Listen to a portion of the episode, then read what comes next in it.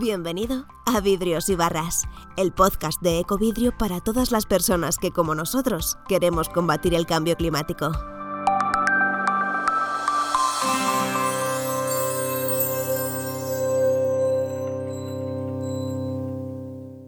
Todos nos han dicho que el agua es vida, porque somos más de un 70% de nuestro cuerpo internamente agua, pero también hay que tener en cuenta que el agua externa es fundamental para la vida, para los, ecosistemas acuáticos.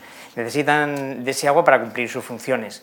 Eh, lo mismo que sabemos que una persona bien nutrida, bien alimentada va a hacer bien su trabajo, va a, va a cubrir un, reto deportivo o va a hacer una actividad, pues evidentemente los ecosistemas tienen unos requerimientos de agua mínimos para que puedan no solamente sobrevivir, sino dar esas funciones que nosotros necesitamos. Y eso es muy importante porque marca el límite de la sostenibilidad en el uso del agua y eh, también un poco mm, el derecho de, esos seres vivos a asistir, a vivir y a darnos una serie de beneficios gratuitos que nos hacen eh, cada día unos servicios que son muy, difíciles muchas veces de descubrir.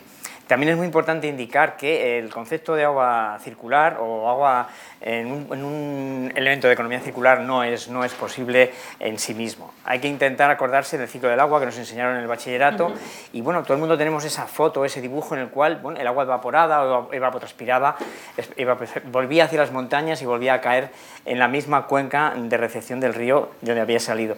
Eso no es así, eso no es cierto. Sabemos que el movimiento de la atmósfera reparte ese vapor del agua por todos los sitios, por todo, por todo, por todo el universo atmosférico y tiene unas reglas que no tienen nada que ver con la, zona eh, donde se ha producido la evaporación. Por ejemplo, nosotros tenemos ahora unos, un polvo eh, proveniente del desierto de miles de kilómetros que explicamos perfectamente cuando entendemos cómo es la dinámica atmosférica. Ha habido unos procesos de convección ligados a los procesos de anticiclón y un movimiento que está dentro de lo que es el ciclo general de, la dinámica atmosférica que los ha traído hasta aquí.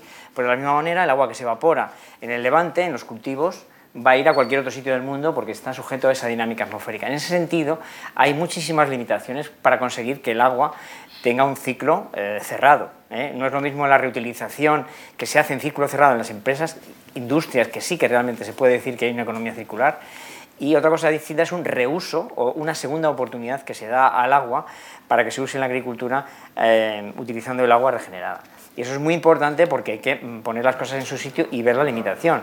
Eh, nosotros estamos en ese segundo uso, volviendo a lanzar a la atmósfera, a un mundo eh, cambiante y, muy dinámico, un agua que no retornará al mismo sitio donde ha salido. En ese sentido, mm, pues es muy importante ver que hay limitaciones. Es decir, el agua que, se, que proviene de una depuradora tiene que volver al ciclo porque allí cumple una serie de funciones, a los ríos, a los acuíferos, recarga, fuentes y evidentemente, aunque tiene una calidad peor, porque el objetivo realmente sería reciclarlo lo mejor posible, bueno, pues está, cumpliendo unas funciones que si las reutilizamos estamos eh, limitando. Y en ese sentido es muy importante tener eso en cuenta. Es decir, el uso del agua eh, reciclada tiene unas condiciones muy precisas y muy concretas, que son unas reglas del juego que tenemos que respetar para que esos ecosistemas sigan teniendo su función. No es lo mismo, por ejemplo, en las aguas subterráneas que en las aguas superficiales. Eh, la problemática va a ser eh, diferente. En las aguas subterráneas, eh, el agua mm, de ciudad, mm, de las depuradoras, posiblemente esté alimentando ríos que pueden ser ganadores o perdedores y, sobre todo humedales, que es lo que pasa en el interior de la, de la, península ibérica, donde la precipitación es muy escasa y muchas veces esos humedales se mantienen gracias a las aguas residuales si las utilizamos para la agricultura, ese uso eh, natural eh, o esa biodiversidad pierde, pierde y en ese sentido es, complicado. Y hay que tener en cuenta que el agua que deje de utilizar un agricultor, que es agua subterránea y que va a permitir mantener unos niveles, por otro lado, es un agua que no puede ser utilizada por los ecosistemas. Tiene todas sus, limitaciones. Y en aguas superficiales igual. ¿eh? En muchísimas zonas del Levante, sobre todo, el caudal ecológico que tenemos se debe al agua de la depuradora y hay vida y hay, una serie de procesos que ocurren eh, a lo largo de ese río que permite mantener la biodiversidad. Entonces, aunque está depurada, el propio río es un sistema que, nosotros denominamos que es heterótrofo, es decir, depende de materia orgánica externa y es capaz de, depurarla con el proceso de autodepuración.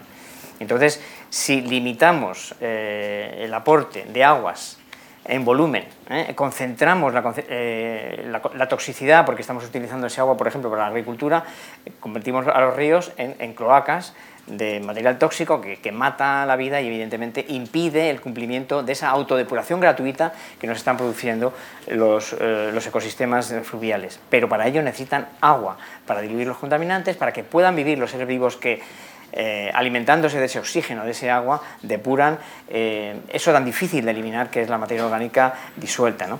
Y en ese sentido, pues bueno, plantear el principio de precaución y hablar un poco en, voz de los que no tienen voz, ¿no? que son los, los seres vivos que nos rodean. Hasta aquí un nuevo episodio de Vidrios y Barras, el podcast de Ecovidrio donde escucharás voces cargadas de ideas para proteger lo que más nos importa.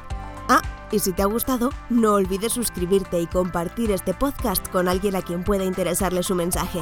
Puedes encontrarnos en iTunes, iVoox, Spotify o agregarnos a tu app favorita. Hasta el próximo episodio.